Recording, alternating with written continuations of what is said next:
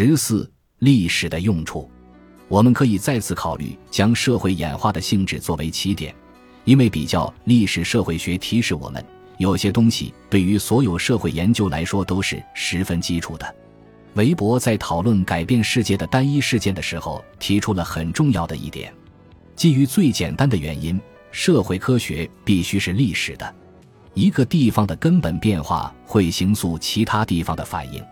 最典型的例子是资本主义，特别是15世纪以来在欧洲西北部以工业形式出现的资本主义的出现。某个地方出现了新突破，没有人理解当时正在发生的事情。自那以后，政治就是模仿而不是发明。尽管答案并不总是简单的，实现欧洲主导地位的秘密究竟是教育、世俗主义还是强有力的国家？但政治被有关一个新的世界的可能性的知识所改变了。所有这些都是在说，既然没有办法重复关键历史时刻，社会科学必须经常理性地、尽其所能地复现在单个案例中发生的事情。对此，比较历史社会学的一个根本贡献来自盖尔纳提供的一个非常简洁的农业文化政体模型。前工业社会不是我们今天所认为的社会，相反，军事。政治和意识形态精英处于各种社会群体之上，拥有自己的文化和语言。其他群体因为相对弱势，不会也不能干涉这些文化和语言。这不过是些微型的利维坦。地方层级的秩序通常建立在亲属关系纽带的基础上，因为地方上的许多人没有属于一个更大的政治实体的感觉。相比之下，罗马精英确实共享一种文化。这种文化是以拉丁语和希腊语知识为基础的。举例来说，一个北非或中欧的别墅也有可能和英国或西班牙的相似。对此，我们可以做进一步补充。汉学家拉铁摩尔在他的《中国的亚洲内陆边疆》一书之中提出了同样杰出的概念——社会整合圈层。在前工业社会的环境里，由于现代通讯方式的缺失。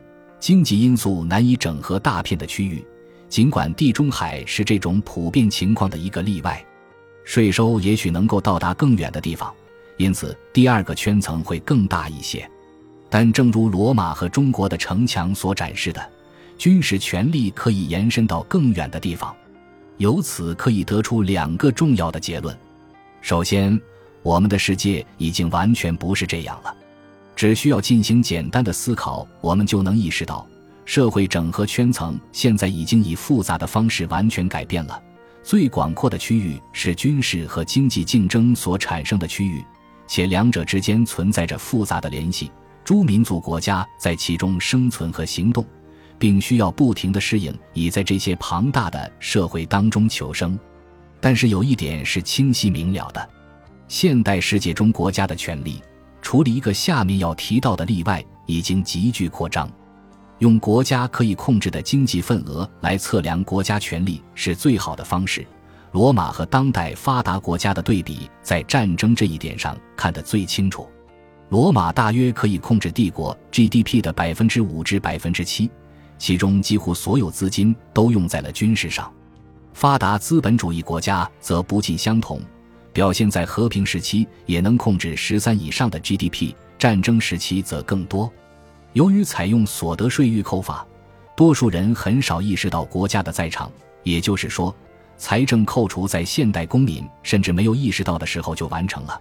这与过去军队被迫从极不情愿的农民身上榨取资源截然不同。另一个事实是。许多发达国家的国民对国家实际上在做什么没有一个普遍的认识。一八八零年，英国成为第一个国内政府预算超过军事事务预算的国家，而这种模式现在已经很普遍了。举例来说，美国当下在老年医保项目、社会保障和教育上开销更大，而军事开销在美国仅占百分之三至百分之五，而在欧洲国家更是少于百分之二。尽管考虑到相对成本，我们得出这样的结论必须谨慎。一个美国士兵是极其昂贵的，和阿富汗部落成员相比尤其如此。总的来说，国家并不像某些人所说的那样正在消亡。相反，国家正在获取新的权利，幸运的是，这些权利目前被用在禁烟和防止家庭暴力上。我在前一段提及的例外是和南方国家有关的。从大量通过去殖民运动获得独立的国家的笔直的边界线上，我们可以清楚地看到殖民主义的影响。这些只是准国家，是法律的虚构物。国民往往由不同的族裔组成，并不共享同一个身份。其中许多人在相邻的国家有亲属。这些国家的税收收入很低，这使得他们的国家建构如同民族建构一样脆弱。这些国家之所以能够存活，是因为南方国家将互不干涉的国际原则纳入了联合国的基本规范。这一原则排除了以往时代相当普遍的征服行径。朱丽叶·斯尼雷尔的总结就很好：正因为所有的国家边界都是无意义的，这些边界必须被维持。这里要指出的基本观点是：时不时出现的有关北方国家的国家权力的丧失的讨论。从任何方面来看都是荒谬的。一方面，正如我之前所说，北方国家有国家权力，他们能够提供秩序、教育、民族身份，即使在国家被承认之前也可以。另一方面，南方国家的情况使我们意识到利维坦的存在是必不可少的。正如霍布斯在很久以前就强调的，我们需要国家。现代世界的核心不是国家的崩溃。而是国家职能的扩张。第二个一般性的观点是关西方社会的权利，首先在欧洲西北部，现在在美国崛起的原因和后果，然后是当下的挑战和维系。一个关键的背景考虑是东方和西方帝国的不同命运。除此之外，两者似乎很相似。罗马衰亡后，帝国无法复兴，而中国的分裂时期并没有阻挡帝国的重新统一。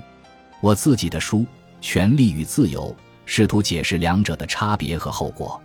中国得益于单一的农耕核心以及与政治权力紧密相连的意识形态，现在还可以加上游牧边疆的重要性，这为重新统一提供了军事资源。相反，欧洲有许多权力中心，意识形态和政治权力之间存在深刻分裂，且它缺乏中国的游牧边疆，所以演变成了封建主义。而非单一政治体的重建。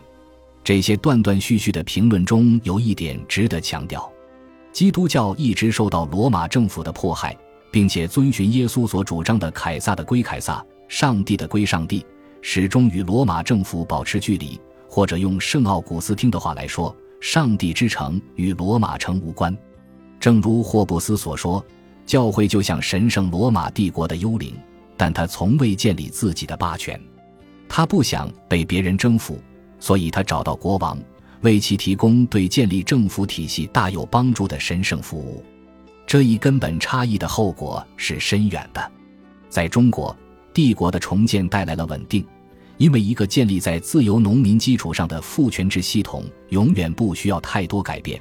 庞大的文明规模意味着他很少会遇到挑战者，而欧洲西北部的主权分割情况是完全不同的。一方面，缺乏单一中心意味着不可能阻止某些事物的发展，其中最明显的例子就是海外探险。西方在海上探险上取得的成功，与郑和下西洋以后中国对海外探险加以限制形成了鲜明对比。